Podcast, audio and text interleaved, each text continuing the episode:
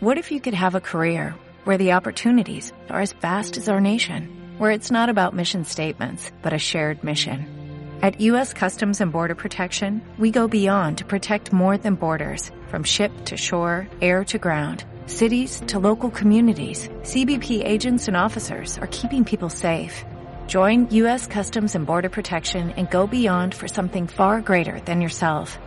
Learn more at cbp.gov/careers. Radio Interactiva de San Carlos 97.1 presenta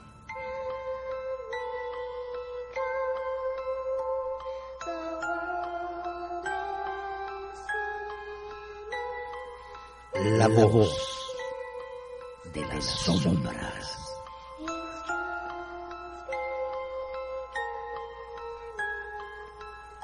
Un programa de conversación en donde analizaremos los misterios que nos rodean, creado y conducido por Marco Alvial. Acompaña Luciano Venegas.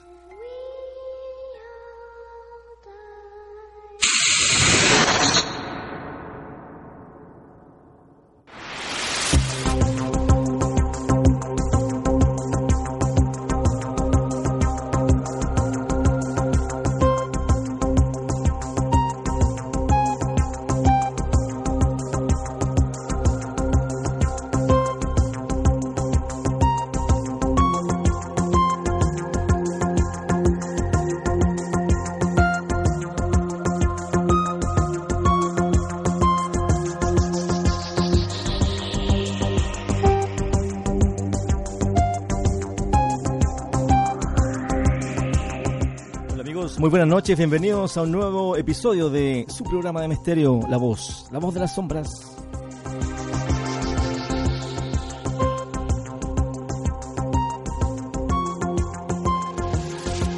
Directamente por Radio Interactiva FM, www.radiointeractivafm.cl, directamente desde la comuna de San Carlos.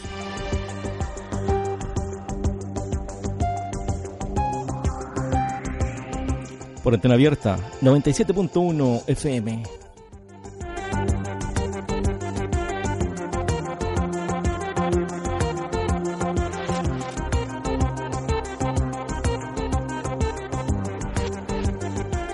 Y un nuevo canal de contacto, el 8615-9505. 8615-9505. WhatsApp.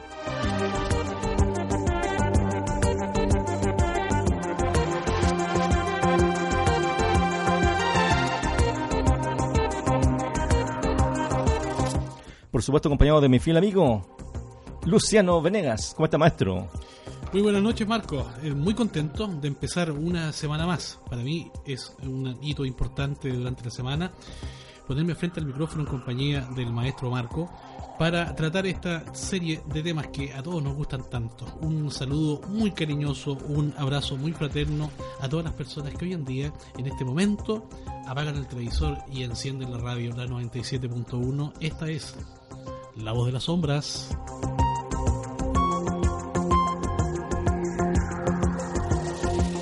Por supuesto, con los saludos de rigor para nuestros auditores. Vamos a saludar, eh, por supuesto, a nuestro querido colegio Concepción de San Carlos, ¿cierto, Luciano? Por supuesto, un saludo muy fraterno a todos los, eh, los alumnos de allá, nuestra plana docente y todos los que hacemos familia ahí en el colegio Concepción de San Carlos. Construyendo futuro, amigo mío. Construyendo futuro.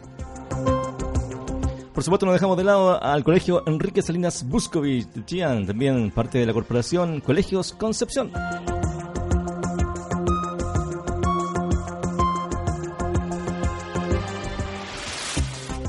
Y nuestros auditores eh, que ya se están conectando directamente por las redes sociales y por la página de internet y también, por supuesto, por antena abierta. Saludamos a Romina Vargas, que está por allá en Santiago, María Teresa Salinas, Mabel Muñoz, Vanessa Morales, una nueva auditora, amigo mío, profesora de inglés, colega de nuestro colegio Concepción.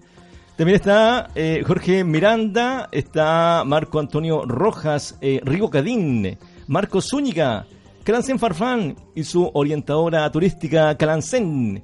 Y por supuesto nuestro amigo Jorge, digo Jorge, José Jaque Marchán, mi o casi. Un saludo especial también a Cristian Castro Muche que se ha sumado y constantemente está pendiente del dial en esta noche escuchando nuestro programa. Juan Carlos Salinas, un gran amigo que también eh, ahora es un fiel auditor de La Voz de las Sombras.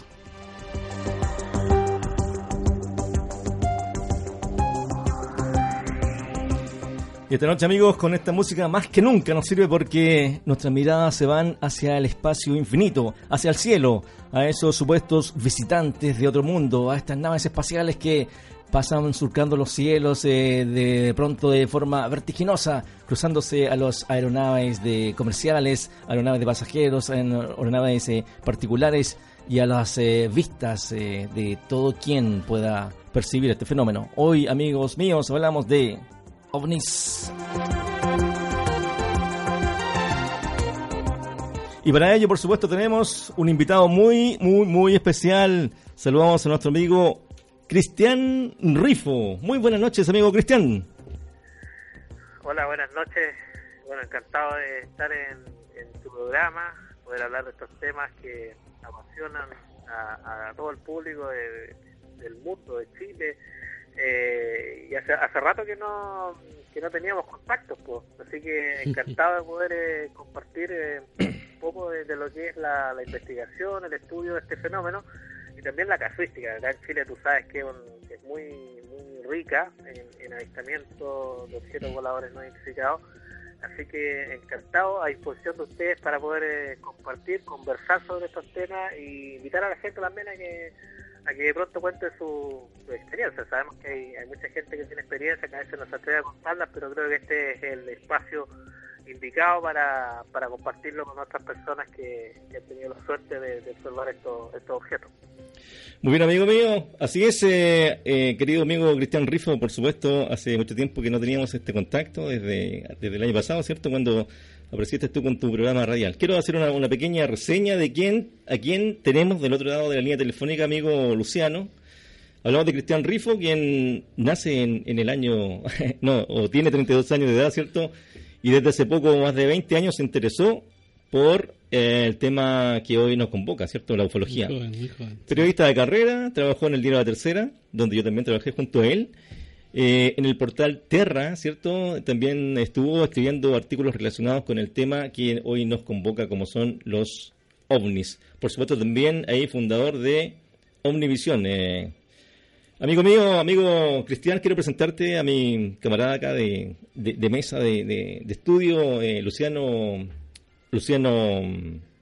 Venegas. Venegas, casi no iba, y mi apellido. Sí, también es tu segundo apellido. Mucho gusto, Cristian. Eh, para nosotros es em, tremendamente estimulante em, contar con una persona con tu experiencia en este tema que realmente nos fascina. Bienvenido al programa, Cristian. Muchas gracias, encantado de conversar contigo también y con, todos los auditores. Yo siempre lo digo, eh, a mí es un, placer poder eh, eh compartir lo que hemos investigado desde hace muchos años. Yo partí en este tema muy, muy diría que estaba todavía en el, en el liceo y, partimos con Omnicet Chile, que es una, una agrupación eh, que lleva hartos años, eh, por ahí por, el año 90. Partimos con Omnicet Chile y, desde entonces no hemos parado en este en, este proceso de, indagar, conocer un poco más de lo que de lo que pasa en, los cielos de nuestro país, compartir experiencias con la gente eh, y, y también organizar algunos eventos eh, para que la gente también conozca un poco más de este, de este tema. Eh, partí en Santiago, en Santiago partió en Chile y hoy día, hoy día estoy ya radicado hace ya 14 años acá en la, en la ciudad de La Serena, que es donde estoy actualmente. La hermosa ciudad de La Serena.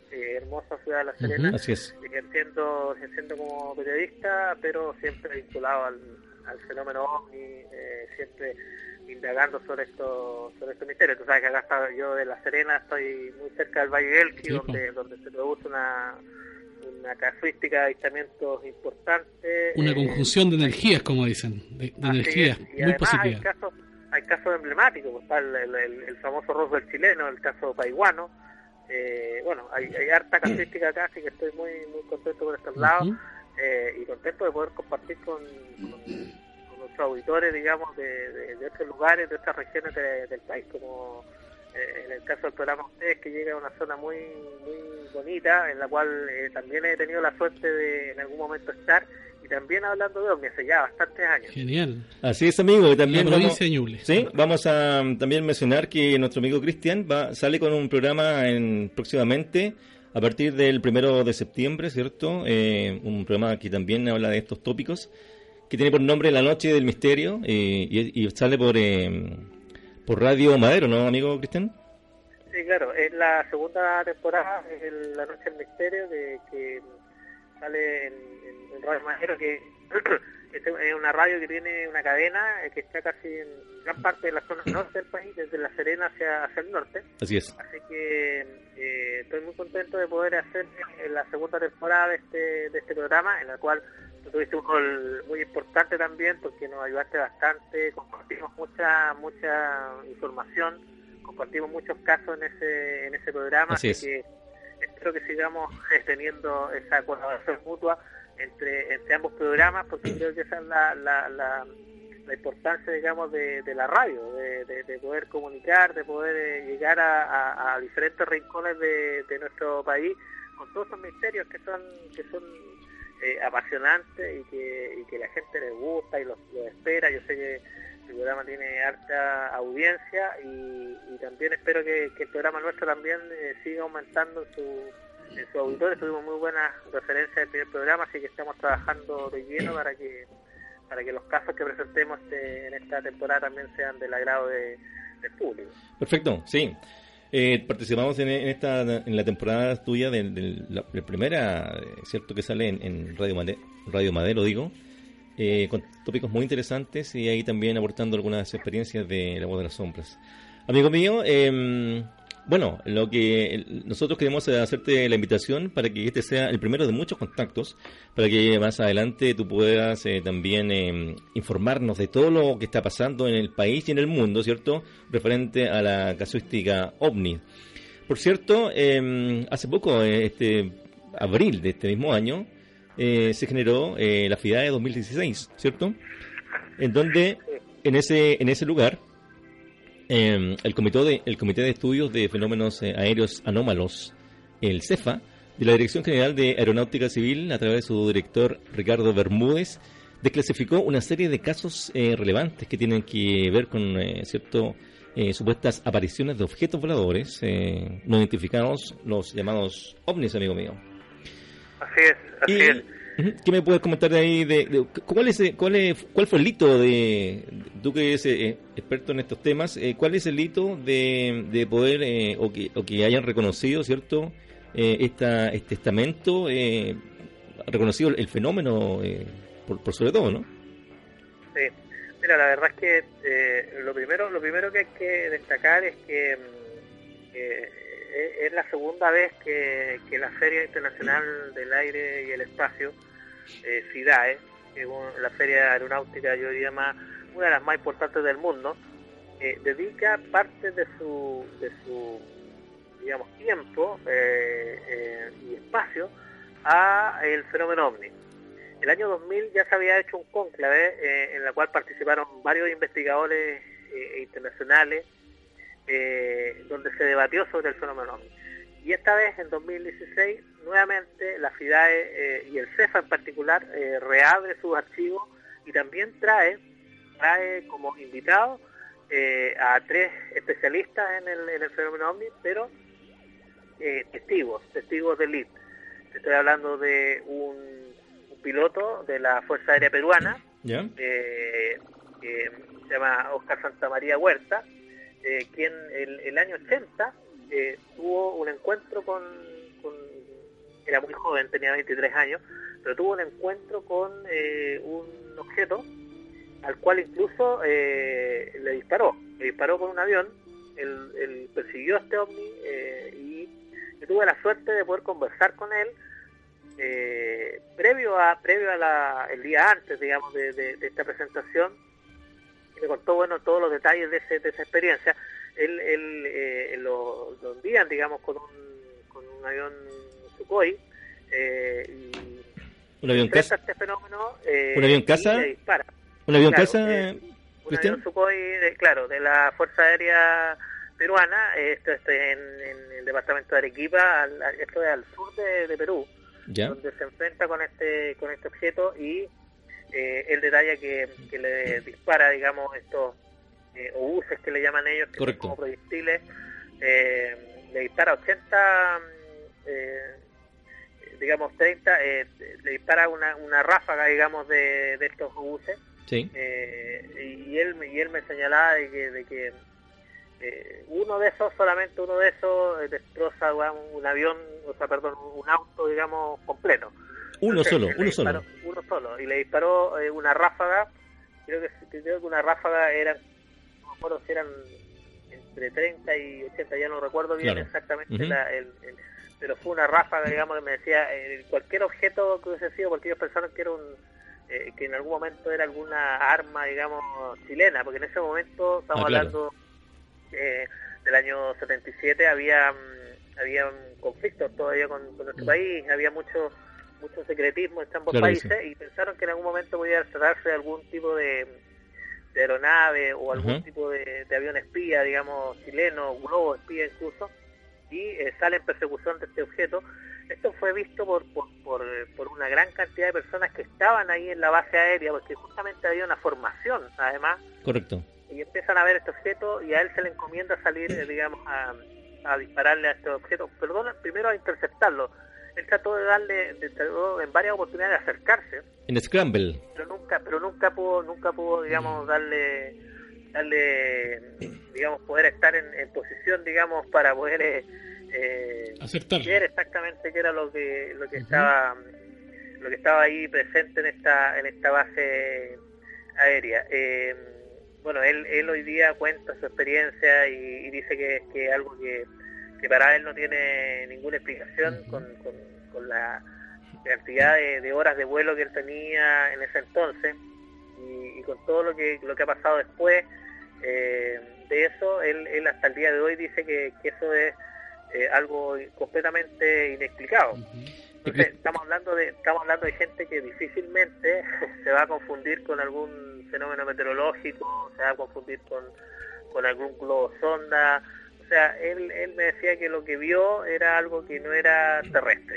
Eh, así me lo dice él, eh, Oscar Santamaría, Oscar Santamaría Huerta. Eh, yo tuve la suerte, como te digo, de, de entrevistarlo. Eh, parte digamos de eso voy a voy a presentar también en el en el programa eh, y, y quizás a lo mejor en un próximo contacto podríamos compartir algún Sí, claro, Sería- por supuesto. sería- alguna genial. parte de ese testimonio Cristian, disculpa, eh, dime, ¿en, en qué años ocurrió eso?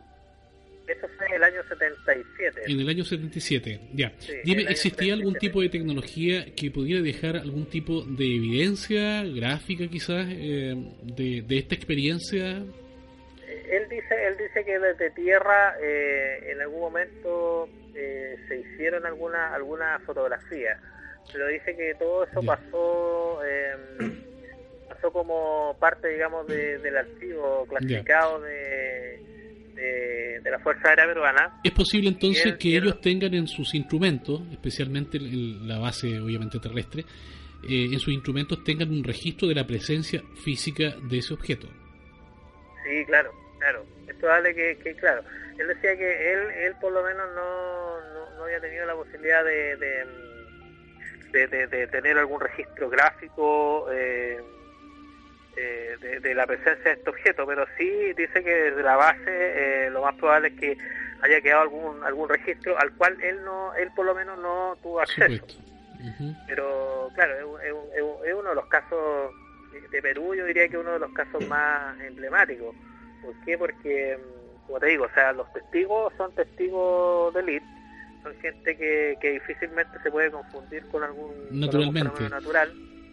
Eh, y además la cantidad, o sea, no solamente él, sino que son, son varios los- las personas que lograron observar este... observador del fenómeno. Marco, qué lástima, qué lástima, Marco, que eh, en ese tiempo eh, la tecnología probablemente no estuviera tan a la mano, no fuera tan, claro. tan repentista. Hoy en día es muy probable que existiera una gran cantidad de registros eh, por y probablemente hoy en día una nave eh, de defensa, me refiero a un avión, tenga todo, digamos, el instrumental necesario para dejar un claro registro de la, experiencia. Y, además un, tipo de armamento un poco más sofisticado para poder eh, de pronto hacerle alguna mella a este... Por supuesto, claro que sí.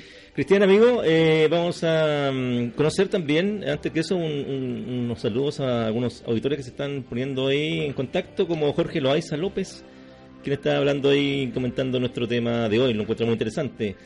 También está Bernardo Sáenz eh, y también, por supuesto, Marcela Cuña, Fuente Alba, junto a José Enrique Jaque Marchán, que ya habíamos saludado anteriormente. Cristian, eh, vamos con, eh, con algunos de los casos de los que habla esta, este, la, CEFA, ¿cierto? En, en, esta, en esta convocatoria, en, en las ciudades que le dan este espacio.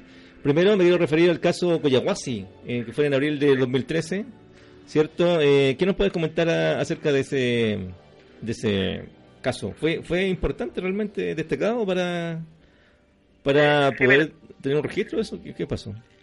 Sí, mira, lo que pasa es que hay, hay tú sabes que siempre hay casos que por, por, por tener un, digamos, eh, un registro gráfico, testimonial, eh, siempre es importante dejarle claro a, a, los, a los auditores, a la gente que pronto se, se, se relaciona o tiene la posibilidad de, observar algún algún fenómeno, eh, que es súper importante que la gente pueda tener, digamos, eh, la, la capacidad de eh, pensar siempre en que el caso va a tener que ser investigado.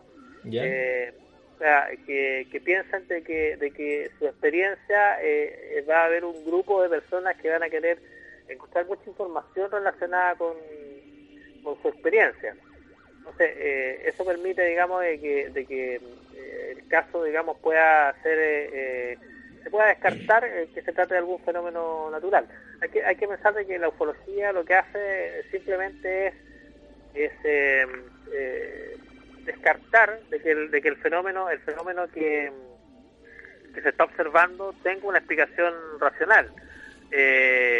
descartar primero que se trate de algún de algún meteorito, que se trate de algún que se trate de algún fenómeno meteorológico, que se trate de alguna tecnología, eh, claro, que se usa en la parte meteorológica. Eh, dentro, de ese contexto, eh, el, el, caso, digamos, de, de Coyahuasi, digamos, eh, eh el CEFA logró hacer una, un, análisis, digamos, de, la, de las fotografías, que son, que son varias fotografías. Que acabamos, acabamos de compartir en nuestro sitio, Cristian, la fotografía de una de ellas, de, de Teópnico Yahuasi, en nuestro sitio de Facebook.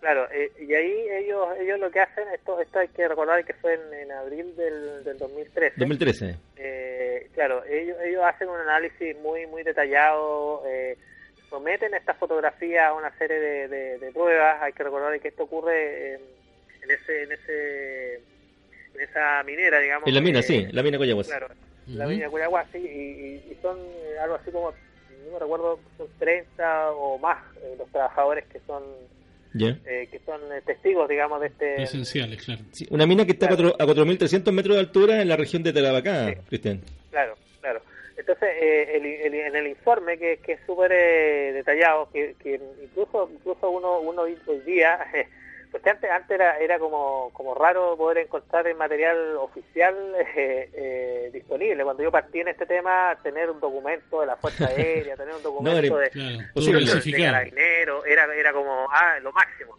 Hoy día no, hoy día, con la, hoy día gracias a las tecnologías de la información, eh, el CEFA publica en sus páginas web, digamos, las conclusiones a las cuales llega, eh, y bueno, y en el informe se señala eh, que, que justamente las evidencias fueron, fueron analizadas por diferentes expertos, y que se, se concluyó que, las que justamente que estas tomas, estas imágenes, eh, corresponden justamente a un objeto que eh, no en su momento no pudo ser identificado eh, con todo esto que yo te decía, o sea, que haya sido un pájaro, que haya sido un sonda, que haya sido un avión, que haya sido un meteorito, todo eso eh, eh, lo descartaron, Y, quedó, y, quedó, como un objeto volador no identificado. Cristian, eh, Ahí hay que dejar súper claro de que cuando uno habla de objeto volador no identificado, eh, uno no, no, no, necesariamente estamos hablando de, de extraterrestres, verdes, sino que es un objeto que eh, después de este análisis no tiene una explicación racional. Tal, tal cual como dice el, el, el, concepto que es un objeto volador no identificado. Cristian, vamos a escuchar al propio director de Ricardo Bermúdez eh, lo que habló en ese momento cuando se refirió a este caso. Analizar ese movimiento ascendente y movimientos descendentes, cosas que no hace un avión, ah, ni hace un pájaro, porque lo vieron, digamos, eh, perfectamente de que era un, un, disco achatado. Repartimos el material para que lo analicen eh, varios analistas que trabajan con nosotros corresponde a un objeto que no ha podido ser identificado. Bueno, ahí corrobora lo que estamos conversando, ¿cierto? Y refiriéndonos a este caso. Pero por cierto, también hay otros casos eh, relevantes que se revelan, se desarrollan, se liberan en esta convención, amigo. Y que el otro es eh, que tenemos acá, incluso hay algunos audios que vamos a escuchar, eh, unas grabaciones directamente desde el radio controlador, ¿cierto? Que tiene que ver con el caso Punta Arenas, eh, que fue el 3 de marzo del 2011. ¿Qué nos cuenta de eso, Cristian? Sí, bueno, este caso, este caso claro, es uno, uno de los de los de los últimos registros que se tienen eh, con un con un eh, registro, digamos, entre la torre de control, digamos, y el radar. Es un vuelo es un vuelo comercial, ¿ah? que tiene que tiene una experiencia, digamos, ocurre en marzo del 2011 eh, y bueno está el, audio digamos de, esta, de este avión comercial que se enfrenta a un tráfico desconocido eh, y lo interesante de este caso, eh, así como otro que te voy a comentar un ratito más, que, que también fue dado a conocer ahí en, el, en, esta, en este conclave, digamos, de, de ciudades, es que también el, el, objeto, el que estaba viendo el piloto, fue detectado por el radar. Eso es algo, algo interesante, porque muchas veces estos objetos, eh, generalmente, muchas veces, digamos, los pilotos tienen experiencia, observan estos, estos fenómenos, pero no tienen ninguna presentación en el radar, ni del avión, ni de la, ni de la torre de control. Pero en este caso, el piloto sí, eh, el, piloto sí, perdón, el radar sí, logra, digamos, eh, ver y captar la trayectoria de este, de este objeto eh, sin embargo, el piloto eh, observa una nubosidad. Eh, una nube, claro. claro, observa como una nubosidad, una, una nube. Digamos. Circular, Exactamente, claro. Entonces, es un, es un caso un caso muy interesante. y quería decirte algo antes que me, se me, se me olvide, que tiene que ver con, con que este, este caso anterior. Eh, que, queda como objeto volador no identificado. ¿Coyahuasi? Hay, que, hay que señalar. ¿ah? ¿De Coyahuasi te refieres? El de Coyahuasi, claro. Eh, o sea, un caso como ese, digamos, eh, queda, queda como eh, dentro de, lo que es el porcentaje de, de, de, avistamientos, ¿ah? eh, que quedan como objetos voladores no identificados. O sea, oficialmente como objetos voladores no identificados es, es, muy bajo ese porcentaje. Un 3% hablan sí, yo diría que entre un 5, un 5%, un 3%, digamos, ese es como el rango, digamos, ¿ah? eh, de los objetos que, quedan con esa clasificación. Entonces es súper interesante que en nuestro país existan esta, esta cantidad de, casos. Yo creo que sería bueno escuchar el audio, porque es muy interesante el audio de, de, Punta Arena. Escuchemos el, el, el, el relato del control, lo que está grabado, ¿te parece? Ya, perfecto tránsito desconocido de acuerdo a observación radar primario a las 12, 4 millas evolucionando en el sector eh, intermedio de Porvenir y Punta Arenas, altitud desconocida, desplazamiento lento y errático. Sí, lo que a las 12, 4 millas. A las 12, 4 millas, sí. Le hago la observación debido a que hace 20 minutos fue observado por parte del piloto de su compañía un objeto desconocido en el sector de Ciudad y Cerro Mirador. Bueno, ahí claramente están los registros de, estas grabaciones donde queda totalmente plasmado que el objeto aparece, el objeto se ve, el radar lo identifica y bueno, el piloto da la información y ahí queda el, el registro como evidencia de que aparece este objeto y por supuesto nadie sabe lo que es.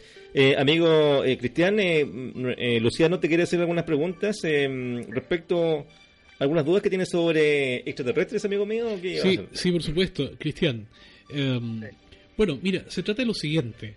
En ocasiones acá mm, me toca hacer un poco la voz disidente en algunos, algunos aspectos. Siempre hablamos de, em, de evidencias eh, que sustentan algunas teorías.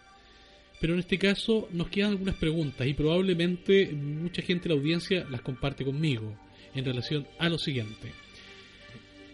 Algunos de estos avistamientos que hoy en día están denominados como OVNI, objeto volador no identificado, podrían ser alguna manifestación de alta tecnología de potencias armadas extranjeras, por ejemplo de la Armada Norteamericana, o algún tipo de artefacto volador de servicios de inteligencia de potencias tecnológicamente mucho más desarrolladas que la nuestra? Esa pregunta quiero hacerte. ¿Mm? Y, y posteriormente compartir algunas teorías que existen Sí, en claro, relación a esto claro. que son más, más metafísica que, que ciencia, pero de todas maneras Claro. es bueno darla a conocer. Cuéntame. Sí, de todas maneras. Sí. Bueno, yo creo que yo creo que hoy hoy en día eh, si uno si uno analiza lo que ha sido la historia del, del fenómeno ovni eh, y se da cuenta, digamos, de todos los, los casos y todos los eh, los fenómenos que se han que se han registrado, que se han que se han investigado y, y que incluso se han desclasificado uno puede encontrarse con mucho, con mucho, que muchos de estos fenómenos que en, la década del 60, en la década del 70 eh, eran reportados como objetos voladores no identificados, hoy en día, eh, después de desclasificaciones que se han realizado por parte de, tanto el gobierno norteamericano como eh, Inglaterra, incluso la Fuerza Aérea Española también desclasificó bastante información, se puede llegar a la conclusión de que hay un gran porcentaje de los fenómenos que se reportaron en esos años tenían que ver con, eh, digamos, aeronaves desconocidas, aer- aeronaves terrestres desconocidas que se estaban eh, que se estaban eh, volando probando, sobre, claro. sobre los, ciel- sobre los cielos eh, del mundo y que, y que formaban parte, digamos, de, de proyectos ultra secretos de tanto de Inglaterra como de Estados Unidos principalmente. Muchas gracias, Cristian. Ahora, Mira, hoy, hoy en día, hoy en día, claro, hoy en día eh, lo que lo que puede pasar es que eh, todavía haya personas que personas comunes y corrientes, digamos, que, que puedan confundir a los puedan confundirse, digamos, con, con hoy día, por ejemplo, los llamados drones. eh, Exacto. Que hoy, día son, Sí. que hoy día son muy conocidos, pero que eh, pero que en el en, digamos eh, hace eh, 10 años, 15 años atrás, que ya se conocían los drones, que, desconocidos, que- que los norteamericanos sí usaban drones cuando venían a hacer la operación UNITAS, por ejemplo, eh, esos objetos no eran no eran tan conocidos como ahora, pero sí ya volaban, ya se utilizaban, eh, Estados Unidos ya lo utilizaba hace mucho tiempo, Inglaterra también, eh, entonces ahí claro, ahí había había ahí todavía una confusión de, de las personas, eh, eh, pero pero claro, había había un tema que tenía que ver con, con que los mismos gobiernos o con las mismas fuerzas aéreas trataban de mantener en secreto, digamos, esa, esas, eh, entre comillas, armas, digamos, que tenían de espionaje. Entonces, claro, hoy, hoy en día eh, la gente ya está más fa- familiarizada, digamos, con lo que son los drones. Claro.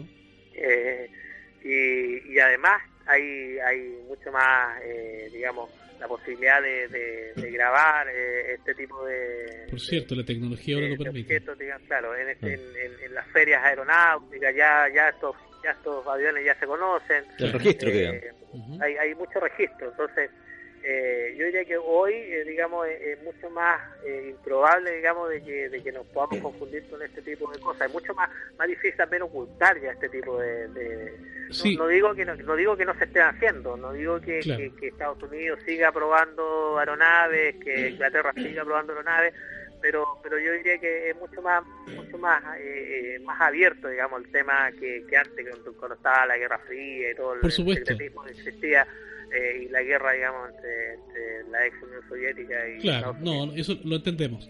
Cristian, eh, bueno, también nosotros eh, naturalmente comprendemos, tú y yo, Marco y los auditores que hasta ahora sintonizan este- el programa, saben muy bien de que Estados Unidos, estas, estas grandes potencias son en extremo proteccionistas con todos sus adelantos tecnológicos que les permiten obviamente tomar los timones de la, el timón de la humanidad ¿no?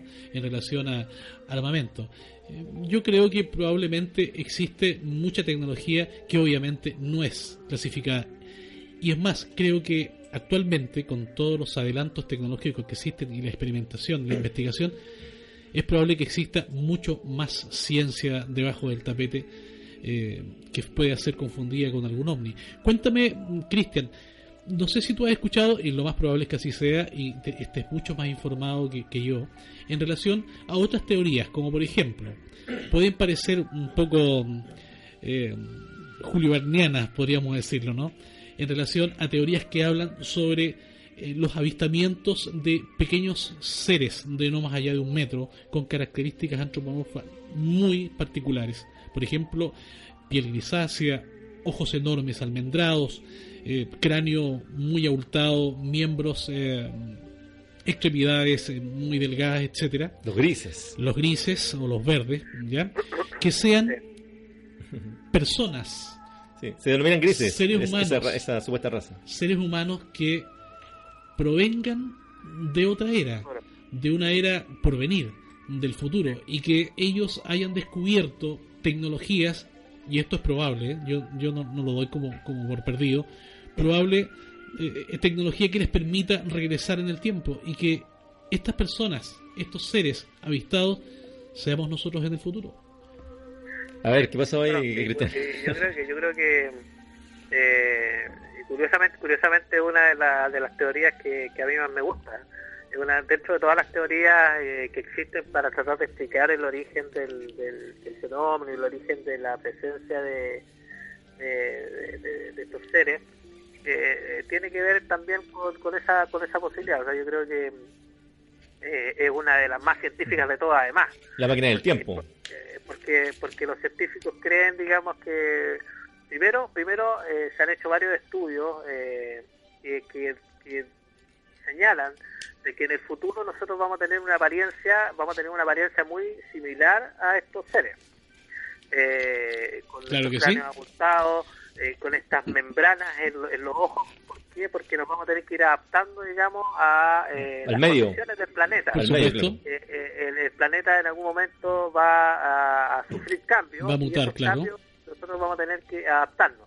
Y dentro de esa adaptación está el, el, que nuestro cuerpo vaya adaptándose a, a, la redundancia, a ese cambio. Entonces señalan de que, de que nosotros en, en, el futuro pudiéramos llegar a ser muy parecidos a esos, a esos seres que, que hoy día eh, aparecen, digamos, en, en, las películas de Hollywood o también en, cuando se habla de extraterrestres siempre aparecen estos, estos seres. No olvidemos que en el, cine... Perdón, Cristian, no olvidemos que en el cine de los 40, de los 50, aparecían algunas personas eh, comunicándose con los demás a través de eh, un aparato donde podían ver el rostro de la persona con el cual estaban hablando. Y nos parecía en ese tiempo un adelanto que era irreal, era fantástico. hoy en día tenemos, tenemos, ¿cómo se llama? Skype. Por supuesto. Por supuesto. Cristian. No, claro, o sea, estamos, estamos hablando de que, de que el mundo está cambiando muy rápidamente. O sea, en los últimos 10 años, si tú te das cuenta, lo que hemos avanzado, hemos avanzado mucho más que todo el resto, digamos, eh, en, lo que es tecnología. Y también... Eh, entonces, ¿por qué, ¿por qué no pensar de que, de que en un par de años no, no un par de años así como dos años, cinco años, sino que ponte tú que en, en, en no sé, 100 años más, 200 eh, años más, eh, logremos desarrollar la capacidad de volver al pasado. Eh, y, ahí explica, y ahí también ahí los, los que, yo, yo, no soy un especialista, digamos, en, en esa área en particular, porque a mí me gusta mucho más la casuística, me gusta mucho más el, investigar casos y, eso, pero, pero sí los, quienes, se dedican, quienes se dedican un poco a este tema, también plantean de que ahí estaría una, una de las explicaciones por qué eh, estos, estos objetos aparecen y desaparecen eh, y no en ningún momento interactúan de, algún, de, una manera definitiva, digamos. O sea, ¿por qué no, por qué no aparecen y llegan y dicen, sí, aquí estamos nosotros ya y se acaba la cosa? Es probable que existan algunos protocolos que les impidan, les impidan eh, cambiar el pasado y, y con Exactamente, porque estarían, estarían, estarían, eh, estarían alterando, digamos, eh, digamos eh, nuestro proceso evolutivo, de alguna forma. Entonces, por eso es el tema de, de, de no Eso sí. interactuar y mantenerse siempre, siempre atentos, pero no presentes siempre, porque también otro otro tema interesante que, que es eh, lo, lo curioso que es que estos fenómenos, que estos objetos voladores no identificados siempre hayan estado presentes en, eh, en, en- en las grandes, eh, las grandes Culturas, civilizaciones. Eh, bueno, además de las civilizaciones, también han estado presentes en las grandes tragedias humanas, eh, que casi Ujú. todas, siempre eh, existe la presencia de, de estos objetos. Entonces, eh, también uno, uno, uno empieza, si uno une todo esto, porque esto, esto, esto de la ufología, esto de, de la presencia de, de posibles seres extraterrestres es como un puzzle. O sea, todos los días tú vas armando un poquito y vas y, y vas- y vas, eh, encontrando nuevas pistas, digamos. Entonces, eh, uno analizando todas estas evidencias que existen, eh, como tú dices, esta, esta presencia en, en muchas civilizaciones, donde está más que claro, digamos, de que hubo alguna alguna interacción, eh, si tú vas tomando cada una de esas y las unes con lo que está pasando hoy día, eh, te das cuenta de que, de que claro, hay, hay algo, hay algo, digamos, detrás de todo esto. Y, y la teoría de que seamos nosotros mismos, eh, tiene, estemos eh, regresando al, al- regresando al, digamos, al, desde el pasado al, al, al presente, digamos, eh, es algo que no, que no se puede, que no se puede descartar. Eh, más tomando en cuenta la- los saltos eh, tecnológicos que estamos, que estamos teniendo todos los días. Exacto. Esto es La Voz de las Sombras. Estamos eh, conversando con nuestro invitado Cristian Rifo, quien es un experto eh, en ufología. Y por cierto, Cristian, eh, claramente hay dos corrientes. Eh, los ufólogos de, de campo que andan eh, cierto investigando el fenómeno, el registro, la evidencia que quedó en el campo, cierto la, la- la entrevista con, el- con, el- con la persona que, que- que los vio, cierto.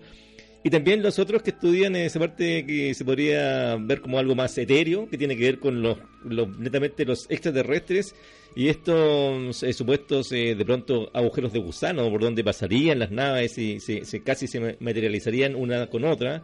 También hay otras teorías que hablan de los eh, que, que no serían extraterrestres, sino que serían intraterrestres, puesto que dentro del globo terráqueo hay mucho más espacio de lo que hay afuera, ¿no? Eh, Nosotros por vivimos supuesto. vimos en la, en la cáscara de, de esta naranja, de esta manzana, en, en los pequeños milímetros que tiene esta, esta corteza terrestre. Por supuesto. Recordemos que el hombre ha llegado no más allá de, de, de 12 kilómetros de profundidad con, con herramientas totalmente extremas para llegar a, a eso y, y no se conoce lo que existe dentro de la Tierra, Luzano. Es imposible con la tecnología actual eh, profundizar más hacia el núcleo terrestre debido a condiciones que no permitirían la vida humana. Me refiero temperaturas altísimas, amigos.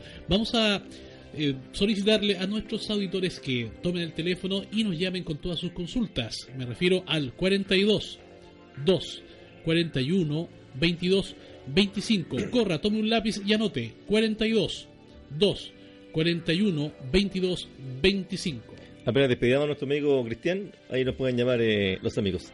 Cristian, eh, vamos a, mm, a conocer el, eh, el- el último de estos casos que tenemos registrado y vamos a partir escuchando un, em, un audio que también es un audio del control con la aeronave que, que vio este fenómeno que tiene que ver con em, el caso eh, Pelícano, Pelícano en junio de 2010. Escuchemos el audio primero.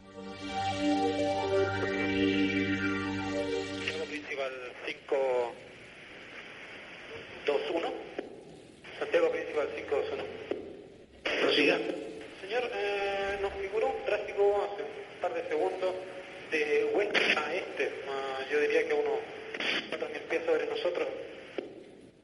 El, eh, el tránsito que tiene por las tres está informado, podría ser, eh, hay otros dos tránsicos, tiene uno a las eh, a las 5. Corrección, tiene un tránsito a las 7.16 millas 350 y otro tránsito también a las 7, 23 millas rumbo norte 380 nivel. Ese podría ser. No, esos dos los tengo a la vista. Como le digo, acaba de cruzar un tráfico un poco superior a nosotros directamente hacia el este. Recibido. ¿Y esa información es eh, proveniente del pica o visual? No, viste, lo vimos claramente. Recibido. Sí, por tanto, tránsito reportado. Sí, afirmativo, el 19, el 169 también lo tuvo a la vista. Al parecer fue un... eh, una... No sé, la atmósfera.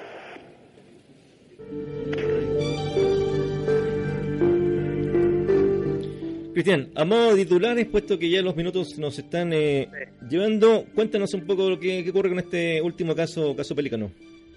Creo que, que se- aquí se mantiene la, la tendencia de, de lo que, de lo que han sido los, los últimos casos que, que ha investigado el, el Comité CFA, que tienen que ver con, con la presencia de objetos voladores no identificados, eh, el reporte, digamos, de pilotos, en este caso pilotos eh, de dos líneas aéreas comerciales y también un, un avión de la Marina, eh, que se enfrentan, digamos, a un fenómeno desconocido, en el cual eh, reportan, digamos, a, a, la, a la torre de control.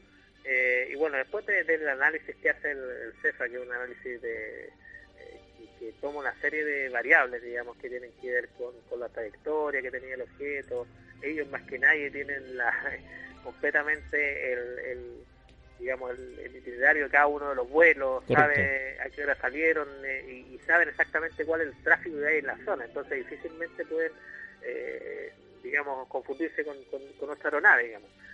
Entonces aquí también queda claro, digamos, de que, de que están pasando cosas en, el- en el espacio aéreo, que hoy tenemos un, un comité de estudio de fenómenos aéreos anómalos que está eh, re- eh, pesquisando todos estos casos. Eh, hay que recordarles que cada uno de las fuerzas eh, armadas, eh, carabineros, eh, la Fuerza Aérea, la Marina eh, y el Ejército, Ujú. tienen eh, re- su representante dentro del Comité de Estudio de Fenómenos Aéreos Anómalos, incluso Ah, sí. la Policía de Investigaciones Correcto. tienen un representante que, está, eh, que están, digamos, eh, mandatados para eh, reportar cada uno de los fenómenos que eh, se registran eh, por parte de los funcionarios de cada una de estas Fuerzas Armadas, de, esta- de estas instituciones de la, de las Fuerzas Armadas. Entonces, eh, eh, la pesquisa hoy día es mucho más eh, rigurosa de lo que pasaba, no sé, hace 10 o 15 años atrás. Eh, entonces, eh, cada una de las cosas que están pasando sobre los cielos de Chile están quedando registradas por eh, por gente, digamos, especializada, gente gente que eh, difícilmente, y lo vuelvo a reiterar, difícilmente se va a confundir en que tienen eh, con, con- con objetos eh, naturales, eh, meteorológicos, astronómicos, Ujú. eh, que tienen y que tienen una, una cantidad de horas de vuelo muy importante. Yo creo que es importante que, que se pueda eh, destacar este tipo de, de fenómenos. Yo les quería comentar rapidito Sí. un, un tema que, que ocurrió también acá en la sobre la ciudad de La Serena y que también fue reportado el- en, el, en el CEFA, Ya. en, en- este encuentro, que Sí. fue, el 31 de diciembre del 2014 Ajá. y que fue eh, eh, reportado por cinco tripulaciones, por cinco aviones. Sí, claro, sí. En total fueron 10 personas, que 10 pilotos que reportaron un objeto que se observa sobre la ciudad de La Serena, eso de la, cerca de las 12 de la noche, eh, y que hubo gran cantidad de testigos. eh, eh, además hubo reportes en el Centro de Control de Santiago, están los archivos grabados, eh, y, o sea, son cinco tripulaciones, Velan, Sky, eh, o sea, estamos hablando de que, de que hay mucha evidencia eh, dando vuelta y que gracias a la existencia del CEFA y de los grupos de investigación, hoy en día estos, estos casos están saliendo a la luz, a la luz pública. Muchísima. Yo me, yo me pregunto cuántos de estos casos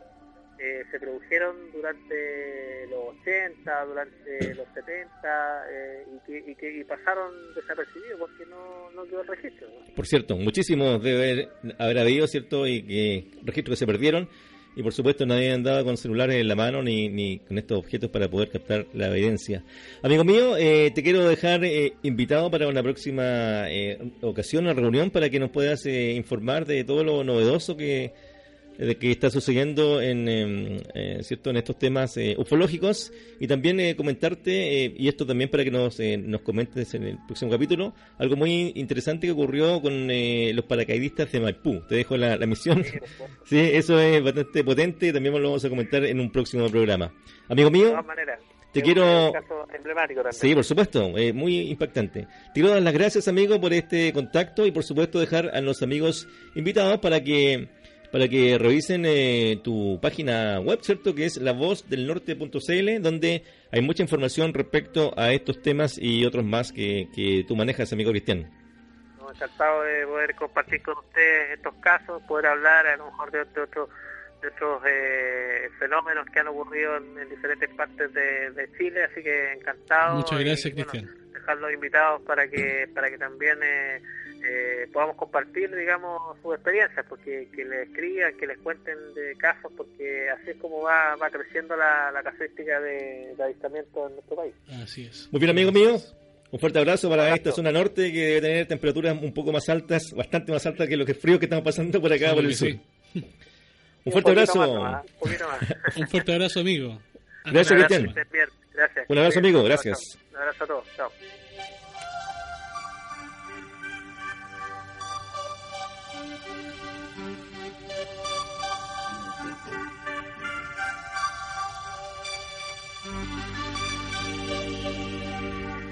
Vamos a saludar a los amigos que están eh, incorporando, ¿cierto? Ahí está, por ejemplo, eh, recién llegando, dice, espero mi saludo. Por supuesto, hay un beso gigante para Mabel Muñoz Robles, que está ahí en sintonía.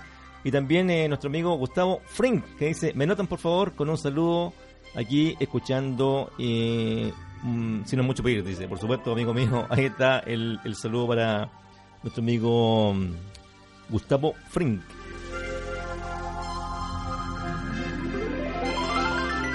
Muy bien, un tema anunciado, un- una sección nueva de nuestro de nuestra voz de la sombra, ¿cierto? Que tiene que ver con la, con la maestría de esa, mm, de esa pluma mágica, siniestra de nuestro amigo Luciano Venegas, quien eh, se acaba de retirar para convertirse en, la sala que está justamente aquí detrás mío, convertirse en, en un, un, un demente, en un hombre eh, de, de- rostro enjuto, con un, abrigo gris, con una mirada perdida, con un- un- un- est- esta lengua que aparece, desaparece y que nos va a narrar eh, este tipo de historias.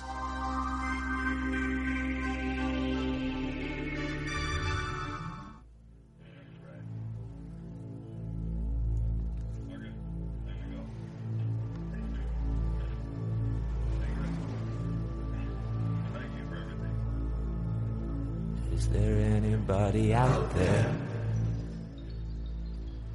1972, Hospital Talca. Recuerdo que en esos años yo realizaba algunas labores médicas de apoyo en el mencionado hospital. Nunca he sido una máquina que se ajuste bien a las otras máquinas de delantal blanco, no. Esas máquinas eh, toman café, comen bizcochitos con chip de chocolate y hablan de fútbol todo el día. No, nunca comprendí esos extraños vapores de las máquinas parlantes. Cuando yo compartía con ellos era cuando más solo me sentía. Por eso prefiero caminar. Sí, caminar en silencio, mis pensamientos y yo.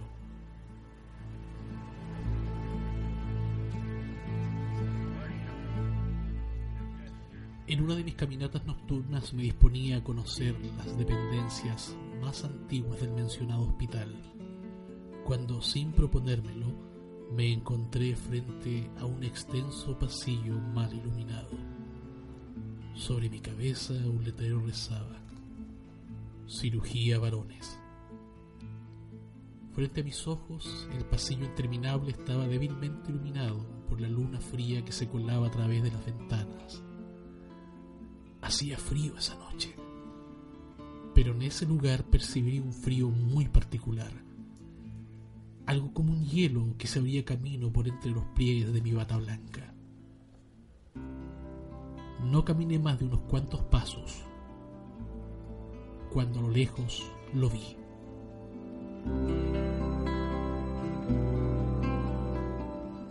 Sí, lo vi claramente.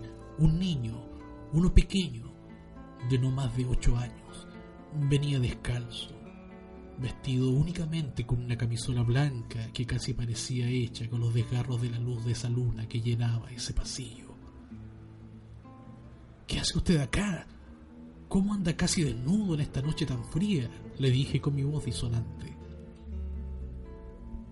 El niño detuvo su andar y me miró. En ese momento, y a unos 10 metros del lugar en donde yo estaba, giró sus pasos en dirección a una enorme sala de baño que se situaba a medio andar de ese pasillo. Naturalmente le seguí llamándole.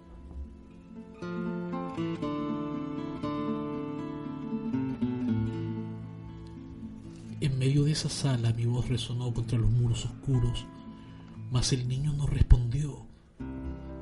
Lo busqué en ese cuarto de oscuridad y sonidos de agua corriente. Después de una rápida ojeada me percaté que el niño no se encontraba en ese lugar. Como una ráfaga de pánico que me diera en el rostro sentí miedo. Sí, ese miedo que te oprime los hombros y te rasguña la, la espalda. Ese miedo que te inunda las venas como un río de agua helada. Ah, apreté los puños y quise escapar de inmediato de ese lugar. Fue en ese momento cuando me encontré nuevamente con el espectro frente a la entrada del enorme baño. Sí, ahí estaba. Yo percibía claramente su silueta contra la luz de una gran ventana. Ahí estaba en el más completo silencio, parado frente a mí, como una escultura de sal, esperando, aguardando sin respirar. Me acerqué y vi sus rasgos claramente. Su piel era grisácea, sus ojos me parecían extrañamente vacíos, como si detrás de ellos no hubiera un ser humano, no hubiera nada en absoluto. Ese niño, o eso, que estaba de pie frente a mí, de pronto emitió un sonido sordo y gutural, como un aullido de un animal moribundo, un sonido que emergió desde su cabeza y de su boca vacía sin dientes y negra como la entrada de un niño. Oh, el vértigo se hizo en mi cabeza, mis piernas flaquearon y las nieblas del desmayo casi cegaron mis ojos. En ese instante, en ese justo instante, su brazo delgado y seco como una rama se comenzó a esfumar en la gélida luz de la luna. Y en unos segundos aquella figura espectral se desvaneció frente a mis ojos enloquecidos. Solo aquel lamento animal siguió vibrando en ese lugar.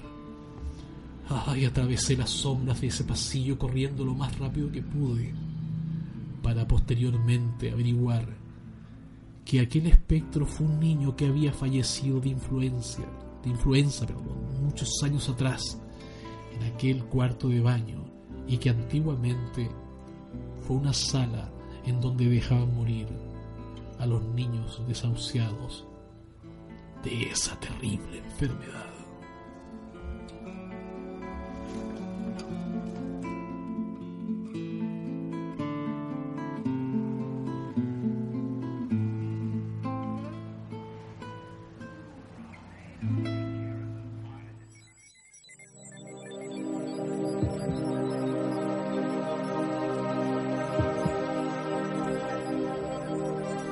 Tenemos el tremendo relato de, este, de esta lengua del loco, ¿cierto? Que nos va a acompañar en los próximos capítulos con otras historias tan interesantes y dramáticas como esta. Que entiendo, Luciano, es un, un caso real. Eh, Bueno, es un hecho verídico, es una es un caso que me contaron hace ya bastantes años en la Universidad de Biobío. Eh, una persona que trabajaba en, en, en todas estas actividades de, de servicios menores en el, en, en el eh, hospital de Talca, ¿Ya? presenció justamente esta aparición, un niño etéreo, pequeño, difuso, que al momento de, de interpelarlo, este personaje que lo vio, ¿Correcto?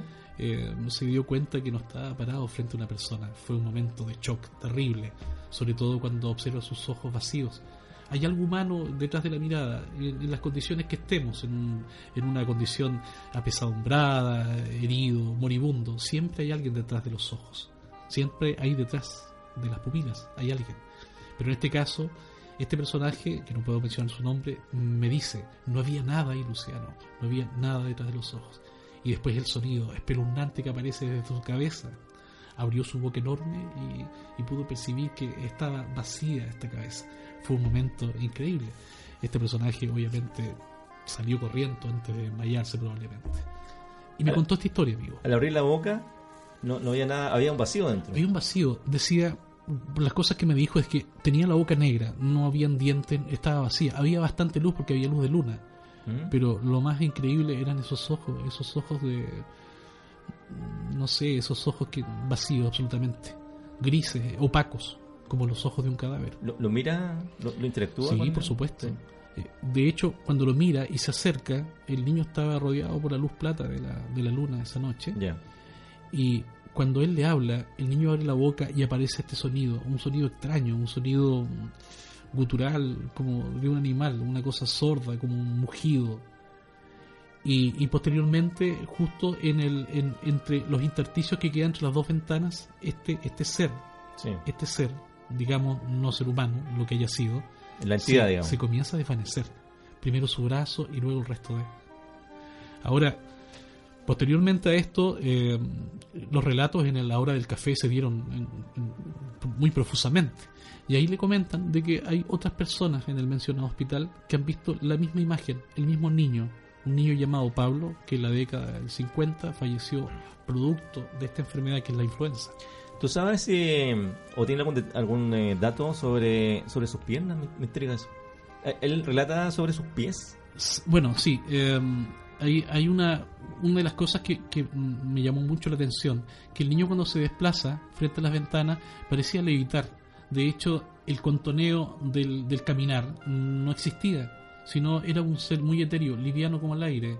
Y eh, lo que me comenta también es que sus pies eran una especie como de como de muñones, como un pie muy Ujú. delgado, contrahecho, probablemente un problema de nacimiento. Ujú.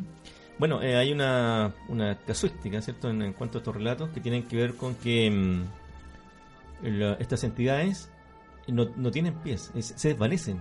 Se desvanecen justamente. Hace una suerte de desva- desvanecimiento eh, y por eso a veces se asemejan como muñones, ¿cierto? Puesto que No terminan. No terminan, terminan en, en- en una transparencia, ¿ya? Como, como el trazo del pincel que se le agotó la tinta cuando, cuando baja, ¿no? Esa, esa misma representación es la que se ve en los eh, dibujos animados como Gasparín cuando termina en nada. ¿Te has dado cuenta de eso? Cuando terminan en una puntita. Sí. Sí. A lo mejor eso ilustra las experiencias que han tenido otras personas al observar estas entidades. La verdad es que yo no puedo decir de que él tuvo la fortuna de verlo, porque la experiencia nuestra, presencial, Sí. de un fenómeno de esa naturaleza, tan vivencial, tan cercano, de observar el color de la piel, la profundidad de los ojos, sería terriblemente traumática. Él, él tiene, él tuvo mucho detalle con eso, al ver la imagen. Sí, es que lo, vio- lo persiguió por un buen rato. De hecho, cuando lo siguió al baño, lo siguió al baño, él lo vio girar sobre, sobre su figura y entrar a esa sala. Eh, im- imagínate el impacto cuando, cuando supo que esa sala de baño antiguamente era una sala de niños desahuciados. Correcto. La influenza, la poliomielitis, el tifo, eh, estas historias se dan en muchos hospitales a lo largo de nuestro país. La entidad seguía haciendo su misma rutina. Sí. Bueno, Pero- hay, una, hay una diferencia que quiero contar, Luciano, que tiene que ver con las. eh, de- eh, con- respecto a definiciones. Sí. Una es de los fantasmas, Fantasma, sí. Y el otro es de, mm, Los de espectros, espectros, ¿cierto? claro que sí. son diferentes. Son distintos, tienen Uno- connotación distinta. Uno sería una, una- una entidad viva. Fue viva, fue un- una persona, fue un Exacto. alma.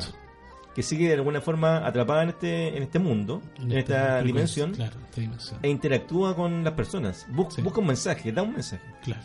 En cambio, la otra, que posiblemente haya sido este niño etéreo, que sigue haciendo su rutina. Se Sí. mueve de un lugar a otro y, y vuelve a su, a su habitación. Claro. Posiblemente esa, esa acción de le abrir la boca era un llamado de atención que él mismo estaba eh, realizando de alguna forma o, o en algún momento lo hizo. Ah, O por posiblemente salía de la, de la habitación ya enfermo, muy enfermo. Y mm, por, eh, por algún tipo de dolor, ¿cierto? Alguna circunstancia totalmente extrema, ¿cierto? El, el niño salía y, y su actitud era abrir la boca o, o gritar fuera de- de Solicitar dolor, ayuda. ayuda.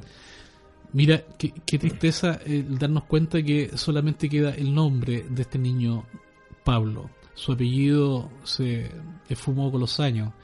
Pero eh, según lo que también dicen algunas personas eh, muy antiguas de ese lugar que dejaron estos testimonios a personas que actualmente trabajan eh, o trabajaron en ese lugar, Sí, claro.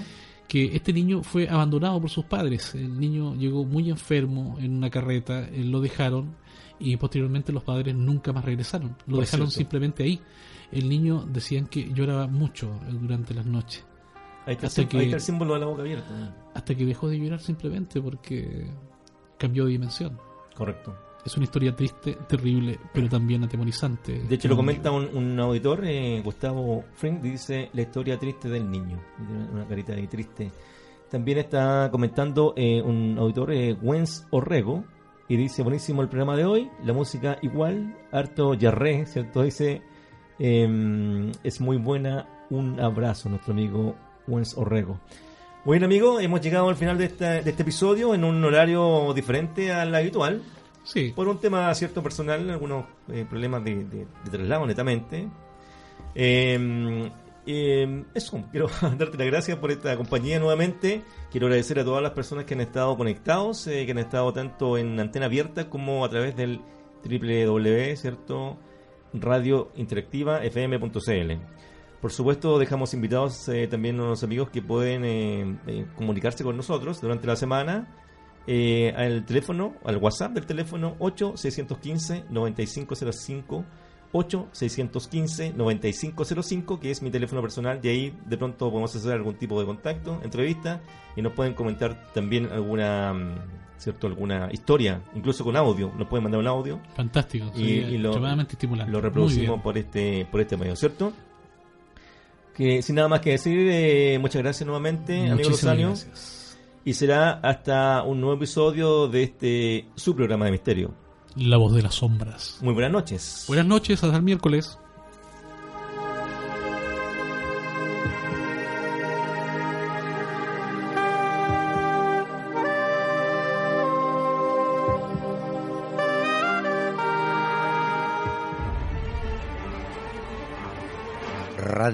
Interactiva de San Carlos presentó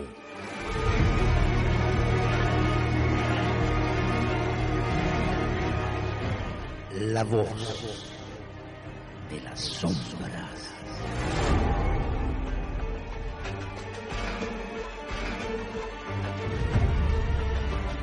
Creado y conducido por Marco Alvial. Acompaña Luciano Venegas.